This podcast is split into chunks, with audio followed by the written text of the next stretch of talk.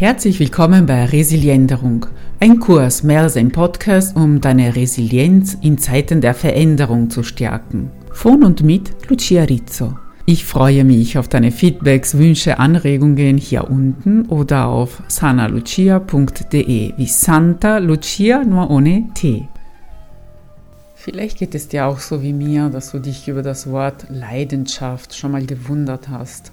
Ein Wort, das eigentlich für etwas Schönes spricht, etwas Gefühlsvolles und Feuriges, aber auch mit Leid zu tun hat. Und interessanterweise ist es in allen Sprachen so. Im Italienischen sagt man Passione und ähnlich ist die Übersetzung ins Englische, ins Französische, ins Spanische, Portugiesische und die Erklärung, warum das so ist, ist auch interessant. Im 18. Jahrhundert hat man angefangen, dieses Wort zu benutzen, um die Menschen zu bezeichnen, die voller Leidenschaft eben sind und Sklave dieser Leidenschaft sind. Also die sehr gefühlsvoll, gefühlsbetont leben und sich den eigenen Gefühlen so hingeben, dass sie keine Selbstbeherrschung mehr haben dass sie Sklaven und verloren in ihren eigenen Gefühlswelten sind. Ja, das waren die Ursprünge dieses Wortes. Heutzutage hat das natürlich eine andere Bedeutung gewonnen und es ist ganz im Gegenteil so, dass die Menschen, die keine Leidenschaft für etwas empfinden, als gefühlsarm und nicht komplett gesehen werden. Und es geht so weit, dass ein richtiges Hype um die Leidenschaft entstanden ist. Vielleicht ist es dir auch aufgefallen, wenn du YouTube-Videos anschaust oder Zeitungsartikel liest, geht es immer wieder darum, dass man die eigenen Leidenschaft entdecken muss, damit das Leben lebenswert ist. Und der Druck, der diese angeblich fehlende Leidenschaft ausübt, kann uns wiederum Sklaven machen. Genau wie die Menschen, die im 17. Jahrhundert Sklaven der eigenen Gefühle waren und als leidenschaftliche Menschen bezeichnet wurden, können wir wiederum aufgrund der fehlenden Leidenschaft ins Leidenschaft gezogen werden. Wenn wir einen Job machen, der uns nicht begeistert oder kein Thema haben, über das wir mit Begeisterung und Leidenschaft sprechen können, dann sind wir irgendwie out. Und so bekommt der Leiden-Teil im Wort Leidenschaft ganz eine neue Bedeutung. Mein Mann Harry, den du in einer der letzten Episoden kennengelernt hast, hat dafür ein eigenes Wort entwickelt, weil er eben das Wort Leidenschaft nicht ertragen kann und auch findet, dass Leiden in so einer Bedeutung nicht zu suchen hat. Er nennt das einfach Freudenschaft. Und vielleicht erahnst du schon, was wir erreichen wollen mit diesem neuen Wort, mit Freudenschaft. Wir zielen auf deine innere Freude, auf den Tätigkeiten, die in dir Erfüllung und Freude hervorrufen, weit weg von Druck, sozialen Druck oder deinen inneren Druck und nahe an dem, was deine Freude freisetzt. Was macht dir Freude? Welche Tätigkeit erfüllt dich, während du sie ausübst oder vielleicht danach, weil du einfach stolz auf dich bist oder weil es dich mit Freude füllt, weil du jemandem was Gutes getan hast. Was ist es jetzt im Moment? Ich sage betont jetzt im Moment, weil sich unsere Freudenschaften verändern. Was dir heute Freude macht, ist dir vielleicht in ein paar Wochen oder Monate oder Jahre gleichgültig wir verändern uns. Und es ist gut, uns immer wieder zu fragen, was erfüllt mich jetzt mit Freude? Wie fühle ich mich dabei, wenn ich arbeite oder im Garten arbeite oder vom Computer sitze? Und wie fühle ich mich danach? Bin ich im Einklang mit mir? Fühle ich mich vielleicht müde, aber glücklich? Oder ist es so eine matte Müdigkeit, die mich nach unten zieht? Das heißt jetzt nicht, dass du alle diese Tätigkeiten aufgeben musst, die dich nicht unmittelbar mit Freude erfüllen, während du die ausübst oder gleich danach. Vielmehr geht es darum, dass du dazu auch andere Sachen machst, die dich glücklich machen. Und noch eine Frage, um unsere Freundschaft, auch früher als Leidenschaft bekannt, zu entdecken, ist die Frage, worauf bist du neugierig? Was reizt dich? Was würdest du gerne tiefer und breiter erforschen? Vielleicht gibt es Probleme, die du gerne löst. Bereiche, von denen nur die Oberfläche von dir gekratzt worden ist und du gerne ganz viel mehr wissen würdest. Und bei der Neugierde ist es genauso wie bei den Sachen, die dir Freude bereiten. Es gibt kein richtig oder falsch. Und es gibt auch keine feste Leidenschaft oder Freudenschaft.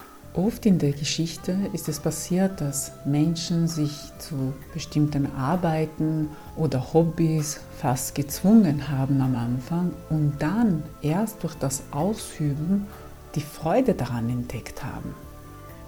Ich kenne auch in meinem Bekanntenkreis einen jungen, also ehemaligen jungen, jetzt erwachsener Mann, der von seinem Vater mehr oder weniger gezwungen wurde, Klavier zu spielen, was ich damals ganz fürchterlich fand. Denn ich war der Meinung, man soll nur das machen, worauf man Lust hat. Musik und Hobbys sollen etwas Freies sein, was Freude bereitet und nicht Zwang. Und eigentlich bin ich immer noch dieser Meinung. Faszinierend war eigentlich zu sehen, wie dieser Junge dann im Laufe der Jahre wirklich ein sehr guter Klavierspieler wurde und dann musste sein Vater ihn nicht mehr dazu zwingen. Er machte das aus freien Stücken und aus Freude an der Musik. Natürlich heißt es nicht, dass wir unsere Mitmenschen, zum Beispiel unsere Kinder, zu etwas zwingen dürfen. Unter anderem deshalb, weil es meistens daneben geht. Ein Zwang bedeutet, Widerstand dagegen zu entwickeln. Dennoch mit uns selbst kann es ein sehr spannendes Experiment werden, etwas zu versuchen, von dem wir der Meinung sind, dass wir das nicht mögen. Oft ist es auch so, dass wir glauben, uns zu kennen. Wir meinen, unsere Vorlieben und Lieblingstätigkeiten zu kennen. Und so bleiben wir bei denen. Wir probieren, wir, wir probieren gar nichts Neues aus. Und wenn wir dann bemerken, dass wir in einer alten Gewohnheit gefangen sind und eigentlich keine so große Freude bei den Sachen probieren, die wir täglich machen, da zahlt es sich aus, über unseren Schatten zu springen. Eine neue Sache auszuprobieren. Auch eine Sache, für die wir überhaupt kein Interesse empfinden.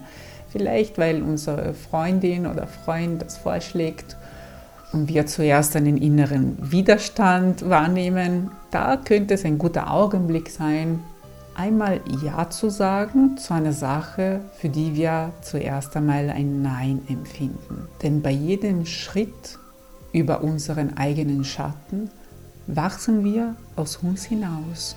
Und dann kann es auch sein, dass du alleine beim Wort Leidenschaft, selbst wenn wir das ins Freudenschaft übersetzen, trotzdem einen Druck empfindest. Eine Blockade, bei der du dich im Kreis drehst und der Punkt nicht findest, der mit dir in Resonanz geht und dir zeigt, wofür spüre ich überhaupt Leidenschaft, was macht mir Freude. In diesem Fall hilft eine Übung, die ich schon ein paar Mal erklärt habe und die die Achtsamkeit, das sogenannte Mindfulness fördert. Das Atmen. Und das kannst du auch jetzt machen, ganz egal, was du gerade tust, ob du gerade kochst oder Auto fährst. Werde dir deines Körpers bewusst, ohne etwas verändern zu wollen. Bleibe ruhig in der Körperposition, die du gerade hast. Und atme ruhig in deinen Bauch hinein. Und wenn du dann ausatmest, spüre, wie die Luft länger aus dir entweicht als sie reingekommen ist. Atme immer so tief in den Bauch hinein, so tief es geht. Und atme dann langsam wieder aus, sodass du um einiges länger ausatmest, als du eingeatmet hast. Und wiederhole das ein paar Mal. Tief in den Bauch hinein und langsam, langsam wieder aus.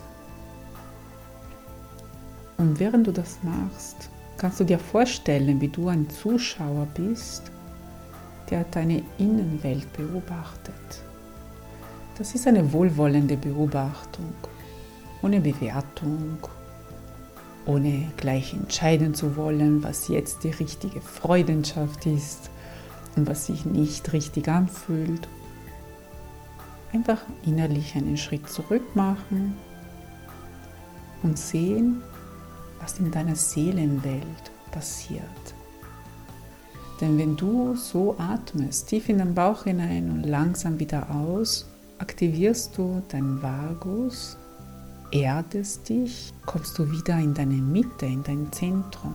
Und so fällt es dir viel leichter zu spüren, was da ist und was du brauchst. Und wenn du dich jetzt immer noch fragst, was ist jetzt mit meiner Leidenschaft? Ich weiß immer noch nicht wohin dann kann ich dich auf die nächste Episode vertrösten. Da werden wir wieder ein Interview mit Hari haben, den du eben in einer der letzten Episoden kennengelernt hast. Das ist mein Mann, der Diplompsychologe und Coach ist.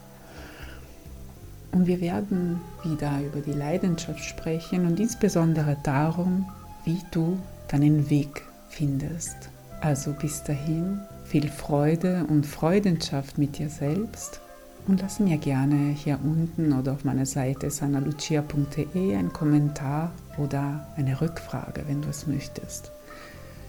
Ich freue mich auf dich.